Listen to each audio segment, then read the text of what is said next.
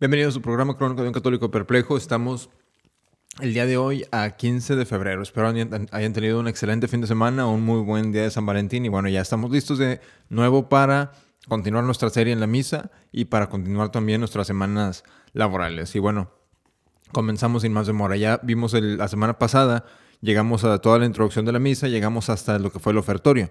Ahora ya al terminar el ofertorio, se dicen lo que son las secretas, que son varias oraciones, eh, es el... eh, la secreta va de acuerdo a la fiesta que se está celebrando, es la, es secreta de, domingo o va a ser la secreta de santos, pero se agregan, o sea, son, pueden ser desde una a tres eh, secretas y a veces pues más. Y bueno, ya terminando la secreta, que es como dice su nombre, una oración que se dice de, manera secreta, con- sigue el prefacio, que es sencillamente, el Señor dice, en latín por, por supuesto, el Señor esté con vosotros y responden de eh, los monaguillos y con tu espíritu, arriba los corazones, y dicen los monaguillos, los tenemos levantados al Señor. El sacerdote dice, demos gracias al Señor, Dios nuestro, y dicen los monaguillos, digno y justo es. Y, por, y ya sigue el prefacio. Ahora, esta ceremonia se ha retenido en la misa nueva. Ahorita vamos a ver la diferencia entre, la, entre los prefacios. Les voy a leer ahorita el prefacio de la Santísima Trinidad, que es el prefacio que se dice normalmente todos los domingos en la misa tridentina. Eh, no va a haber cambios los, domingos de acuerdo a la temporada litúrgica o de- dependiendo si, si es una misa diaria, puede que haya un santo diferente que se esté celebrando, pero normalmente este es el prefacio que se escucha, y sí se- el prefacio sí se escucha, que se escucha todos los domingos, y obviamente se, se canta o lo recita el sacerdote en latín, y este siempre va a ser celebrado por el, el- ah, celebrante de la misa, sin importar qué tan solemne sea la ocasión de la misa. Y bueno, dice, este es el prefacio de la Santísima Trinidad. En verdad es digno y justo, equitativo y saludable darte gracias en todo tiempo y en todo lugar, Señor Santo, Padre Todopoderoso, Dios Eterno, que con tu unigénito Hijo y el Espíritu Santo eres un solo Dios y un solo Señor, no en la unidad de una sola persona, sino en la Trinidad de una sola naturaleza, porque cuando tú nos relevaste de tu gloria, lo creemos también. Sin diferencia ni distinción de tu Hijo y del Espíritu Santo, de suerte que en la confesión de la verdadera y eterna deidad sea adorada la propiedad en las personas, la unidad en la esencia y la igualdad en la majestad, la cual alaban los ángeles y los arcángeles, los querubines y los serafines, que claman incesantemente diciendo a una sola voz. Y ya después sigue lo que es el Santus, que lo canta el coro en la misa tridentina, mientras el prefacio es solamente recitado por el sacerdote. Ahora, como les mencionaba antes de leer el prefacio, esta es una ceremonia que se ha retenido en la misa nueva, pero les voy a leer ahorita el prefacio más común, es que es el prefacio común número 2. Y dice de esta manera, en verdad es justo y necesario, es nuestro deber y salvación darte gracias siempre y en todo lugar, Señor Padre Santo, Dios Todopoderoso y Eterno, pues por amor creaste al hombre, y aunque condenado justamente lo redimiste por tu misericordia, por Cristo Señor nuestro. Por él los ángeles y los arcángeles y todos los coros celestiales celebran tu gloria unidos en común alegría. Permítenos asociarnos a sus voces cantando humildemente tu alabanza.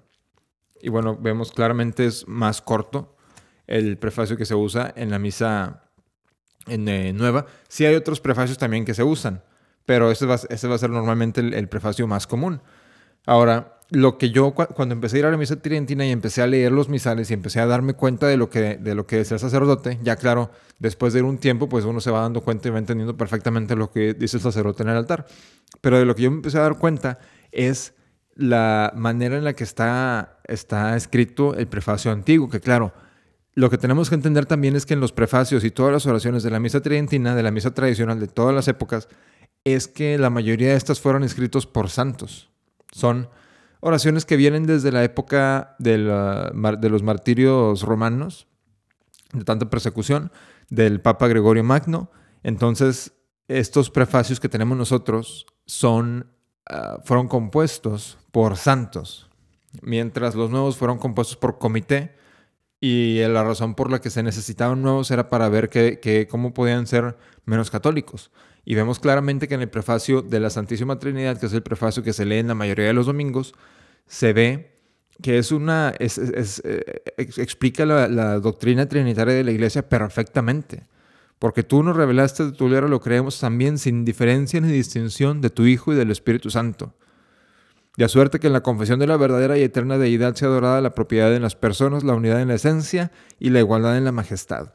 La misa, claro, no es una, no es una actividad didáctica, es una actividad de adoración y de acción de gracias, pero aquí es donde podemos ver que la misa tridentina claramente deja en claro lo que es lo que cree la iglesia sobre la Santísima Trinidad, que es algo que la misa nueva no da. Por eso la yo, me, yo me atrevería a decir que la mayoría de las personas que van a la misa nueva no tienen ni la menor idea de lo que es la Santísima Trinidad.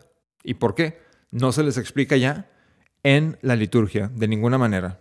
Y bien, ya al terminar el prefacio, que está en la misa tridentina, ya fue la última vez que la gente presenta en la misa, escucha la voz del sacerdote hasta que termina el canon de la misa.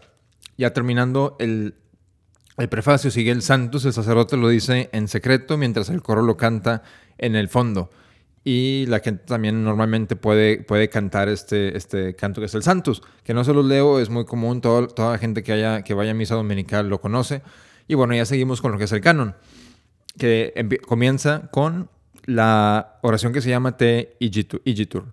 Dice, te rogamos y pues y pedimos suplicantes, clementísimo Padre, por medio de Jesucristo tu Hijo, Señor nuestro, que tengas por aceptos y bendigas estos dones, estos presentes y estos santos sacrificios sin mancha, que te ofrecemos en primer lugar por tu Santa Iglesia Católica, para que te dignes pacificarla, cuidarla, mantenerla unidad, unida y gobernada por toda la redondez de la tierra, juntamente con tu siervo, nuestro Papa, nuestro Obispo y todos los demás que, fieles a la verdadera doctrina, velan por la fe católica y apostólica.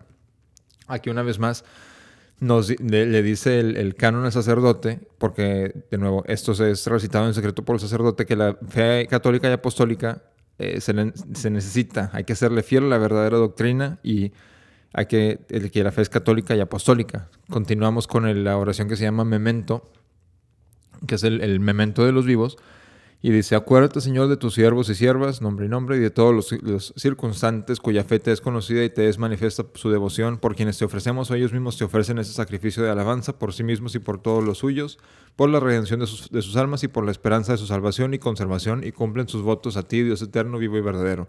Y aquí es donde el sacerdote, de parte de la gente, le presenta a Dios Padre Todopoderoso las ah, peticiones de la gente que está en la misa presentes. Continuando con el comunicantes. Dice, unidos en la misma comunión y venerando, en primer lugar, la memoria, la memoria de la gloriosa y siempre Virgen María, Madre de Dios y de nuestro Señor Jesucristo, pero también de San José, esposo de la misma Virgen, y de tus santos apóstoles y mártires, San Pedro y San Pablo, Andrés, Santiago, Juan, Tomás, Santiago, Felipe, Bartolomé, Mateo, Simón y Tadeo, Lino, Cleto, Clemente, Sixto, Cornelio, Cipriano, Lorenzo, Crisógono, Juan y Pablo y Cosme y Damián, y de todos sus santos, por cuyos méritos y ruegos dignate concederlos que seamos fortalecidos en todas nuestras cosas por el auxilio de tu protección, por el mismo Cristo nuestro Señor. Amén. Y aquí, aquí vemos la comunión de los santos claramente. En la misa tridentina están presentes todos los santos y son invocados y están presentes aunque no, no los podamos ver. Hay también diferentes tipos de comunicantes dependiendo, eh, eh, introducciones a comunicantes dependiendo de la temporada litúrgica, pero bueno ya, continuamos con el Hang y Jitur.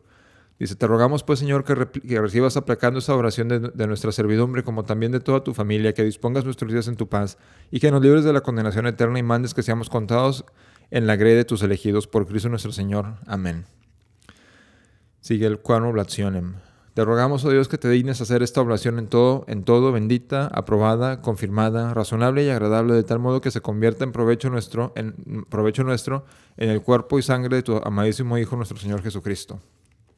Ahora, hay que, tener en, cuenta que nada de esto lo escucha la gente. No se escucha nada, ni siquiera los monaguillos lo van a escuchar.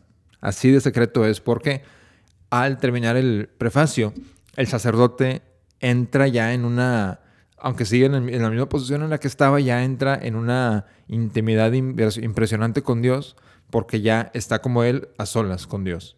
Y es donde se ofrece este sacrificio. Y nos dice San Roberto Bellarmino que la razón por la que se ofrece en secreto que la, razón por la que la iglesia lo ofrece en secreto es porque no hay un misterio que todos, no sería misterio si todos pudiéramos escucharlo. En la misa católica nueva, bueno, dice que católica nueva, ya no hay misterio porque todo lo escucha la gente, ya no hay nada que se le pueda llamar un misterio, y esto lo vamos a ver en unos momentos. Y bueno, ya sigue la consagración de la hostia. Y dice, pues él, día antes de padecer, tomó pan en sus santas y venerables manos y elevados los ojos al cielo, a ti, Dios Padre suyo omnipotente, dándote gracias, lo bendijo, lo partió y se lo dio a sus discípulos, diciendo, tomad y comed todos de él. Y pues claro, como, como conocemos, dice, pues se inclina el sacerdote al altar y dice, pues esto es mi cuerpo, en, en, que en latín, en latín obviamente. de una manera muy reverenda y de una manera sumamente despacio, porque esta es la esencia, es la forma del sacramento. No se puede equivocar ni en una sola palabra si no es inválida la misa, el sacerdote. No puede inventarle sus propias palabras. Pero como sabemos en la misa nueva ya le inventan los sacerdotes sus propias palabras. Y bueno, ya termina, se hinca, se, las campanas, etcétera, etcétera, y sigue la consagración del cáliz que dice, de modo semejante, después de haber cenado, tomado, tomado, tomando también este precioso cáliz en sus santas y venerables manos, dándote igualmente gracias, lo bendijo y lo dijo, lo dio a sus discípulos diciendo, tomad y bebed todos de él. Y eso es lo que dice el texto en latín. Y aquí es donde hay una diferencia con la misa nueva. Dice, pues este es el cáliz de mi sangre, del nuevo y eterno testamento, misterio de fe, que por vosotros y por muchos será derramada para la remisión de los pecados. Todo esto lo dice el sacerdote mientras está inclinado, diciéndoselo directamente algo que se, convertiría en la preciosa sangre de nuestro Señor Jesucristo. Al levantarse, dice, ¿cuántas veces hagáis estas cosas? Las haréis en memoria de mí. Y ya sucede la elevación. Y sucede la elevación. Y bueno, continuamos. En el eh, Unde et Memories dice, por lo cual, Señor, recordando también nosotros tus siervos, pero también tu pueblo santo, la tan, la bienaventurada pasión del mismo Jesucristo, tu Hijo nuestro Señor, y también su resurrección entre los muertos, pero igualmente su gloriosa ascensión a los cielos ofrecemos a tu excelsa majestad de tus mismos dones y dádivas, la víctima pura, la víctima santa, la víctima inmaculada del pan santo de vida eterna y el cáliz de perpetua salvación. Sobre los cuales te rogamos que te dignes volver tu mirada con un rostro propicio y sereno y tenerlos por aceptos como te dignaste aceptar las ofrendas de tu siervo el justo Abel, el sacrificio de nuestro patriarca Abraham y el que te ofreció tu sumo sacerdote Melquisedec, sacrificio santo y víctima inmaculada. Suplicantes te rogamos, omnipotente Dios, mandes de estas cosas sean llevadas por manos de tu santo ángel a tu sublime altar ante la presencia de tu divina majestad, para que cuantos participando de este altar recibamos el sacrosanto cuerpo y sangre de tu Hijo, seamos colmados de toda bendición y gracia celestial por el mismo Cristo nuestro Señor. Amén. Acuérdate también, Señor, a tus siervos y siervas que nos precedieron con la señal de la fe y duermen en el sueño de la paz. A ellos, Señor, y a todos los que descansan en Cristo, te rogamos que les concedas el lugar de refrigerio, de luz y de paz por el mismo Cristo nuestro Señor. Amén. También a nosotros, pecadores, siervos tuyos que esperamos en la abundancia de tus misericordias, te, te rogamos que te dignes concedernos alguna participación y compañía con tus santos apóstoles y mártires, con Juan, Esteban, Matías, Bernabé, Ignacio, Alejandro, Marcelino, Pedro, Felicidad, Perpetua, Águeda, Lucía, Inés, Cecilia, Anastasia y todos los santos, y te rogamos nos admitas en tu compañía, no considerando nuestros méritos, sino como generoso dispensador de tu clemencia por Cristo nuestro Señor. Por quien siempre crea, Señor, todos estos dones los santificas, los vivificas, los bendices y nos los comunicas. Por Él, con Él y en Él, a ti Dios Padre Omnipotente, en la unidad del Espíritu Santo, es dada toda honra y gloria por todos los siglos de los siglos. Amén. Y así concluye el canon romano. Se le llama el canon romano porque no cambia. Este, ah, claro, en la tradición católica, por supuesto, no cambia este canon. Es el mismo en todititititas las misas. No cambia, no puede cambiar. Pero bueno, ese es el canon de la misa tridentina y ahora vamos a ver el canon que se inventó para la misa nueva. Ahora, habrá quien nos diga, oye, es que fíjate que la plegaria eucarística número uno es el canon romano. Pero nos, nos platica, nos platica una historia de Monseñor Lefebvre en su, misa, en su libro sobre la misa, que una vez iba a celebrar una misa en un convento y le traen el misal del altar. Que los que conocemos es un misal grandote, que usan los sacerdotes para el altar y pues tienen que tener las letras de, suficientemente, de tamaño suficientemente grande para que los, lo puedan leer los sacerdotes. Y nos dice, bueno, me traen el misal y no tenían uno nuevo, todavía no habían comprado el, publicado después del concilio, o bueno, después de la promulgación de la misa nueva después del concilio. Y, no, y, pues me traen ese misal para decir la misa tridentina y veo que está todo tachado. Y ahí es donde se dio cuenta que la plegaria eucarística número uno, que también existe en la misa nueva, no es el canon romano, no es lo que les acabo de leer. ¿Y por qué?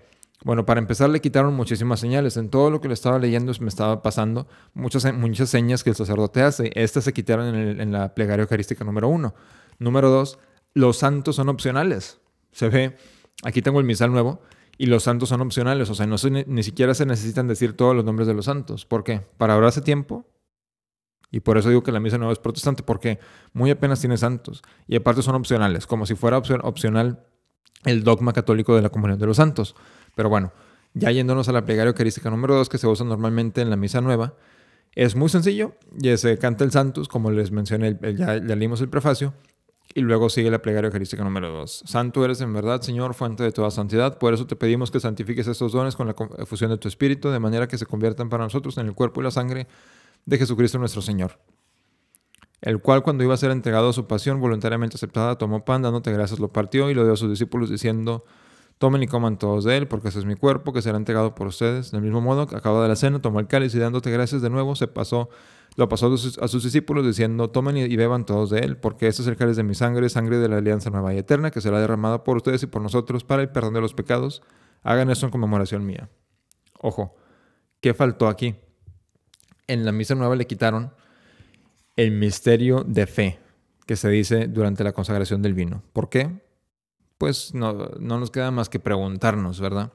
Pero vimos aquí como en la misa antigua hay muchísimas oraciones que le preceden a la consagración en sí y esto directamente se va directamente a la consagración, como de nuevo para ahorrar tiempo. Y ahora no es que la plegaria eucarística número uno, no, la plegaria eucarística número dos es la que se usa. De hecho, se ven durante el tiempo de la disque pandemia, se ven misas en Facebook que duraban como 15 o 18 minutos con homilía. O sea, es una y diciéndose despacio. Pero claro, la, la, plegaria eucarística más común es la plegaria eucarística número dos, que es la que, la que ahorra tiempo y se usa también en domingos, etcétera, etcétera. Es una, es una burla a lo que es en verdad el, el canon eucarístico católico. Y bueno, ya después de la consagración dice a ti, pues Padre Omnipotente, te bendecimos por Jesucristo, tu Hijo, que ha venido en tu nombre, y Él es la palabra de salvación para los hombres, la mano que tienes a los... Ok, bla, bla, bla. No lo voy a leer todo. Porque Ah, de hecho, no, de hecho me equivoqué. Esa, es la plegaria eucarística de la, de la reconciliación 2. Y bueno, ya, la verdad no, no, me importó. Así, así de tantos, de hecho me acabo de confundir, así de tantas plegarias eucarísticas hay en la misa nueva. O sea que no va a llegar un punto en donde la gente, el fiel católico, en verdad sepa los, los, eh, los cánones eucarísticos, porque se escuchan diferentes, no, ni siquiera explican la doctrina católica de manera buena. Y bueno, vemos por qué no hay razón, no había razón de haber cambiado el canon eucarístico que tenemos en los misales. Es muy fácil seguir la misa. De hecho, es mucho más fácil seguir la misa con un misal antiguo porque la misa es la misma todos los días, no hay ningún cambio en lo absoluto. Mientras en la misa nueva, en los misales nuevos, hay tanto cambio que yo al día de hoy no le entiendo un misal nuevo y claro, ya no tengo ni siquiera la intención de entenderle. ahorita les acabo de leer un poco más, me equivoqué y le leí una, otra plegaria eucarística. O sea, ¿qué es eso? ¿Verdad? Y vemos que se, ha perdido todo lo que es católico en la misa nueva y se sigue perdiendo. Es muy triste, pero bueno, así llegamos al final del capítulo de hoy. Claro, este no fue un, análisis a fondo, ¿verdad? Las, oraciones en la misa tridentina son absolutamente bellísimas, pero espero en el futuro poder... Eh, pues tener capítulos con gente que sabe, sabe más que yo sobre la, no solamente la historia, pero la espiritualidad en sí de, estas plegarias, de la, no, plegarias del, del, canon romano, para que nos puedan explicar un poco más sobre la, la la, espiritualidad y la diferencia realmente que hay en, entre estas dos misas y la diferencia que, que en verdad se ve que la misa, la misa tridentina es la misa católica. Como les menciono, el canon se dice completamente en silencio. Yo recuerdo la primera vez que fue a una misa tridentina, salí y dije, esta, fue, esta es la primera misa católica a la que voy en toda mi vida. Y eso que había, había crecido católico. Es la primera misa católica a la que voy en toda mi vida. ¿Por qué? Porque cuando fui a la misa tridentina por primera vez me di cuenta por qué los mártires habían peleado, por lo que los mártires, por lo que los mártires habían peleado. No por una guitarra y todos contentos acá, no, porque es una misa verdaderamente reverenda, verdaderamente de los mártires y por eso se les llama la misa de todos los santos, porque nos enseña, es la misa por la que, número uno, es la misa por la que pelearon los santos, por la que los eh, católicos en la contrarreforma pelearon en contra de los protestantes por esta mismísima misa. Pero no solamente por eso, sino porque enseña todo lo que es la doctrina católica. Pero bueno, Así llegamos al capítulo de hoy. Espero les haya gustado. Si tienen alguna pregunta, me la dejan abajo.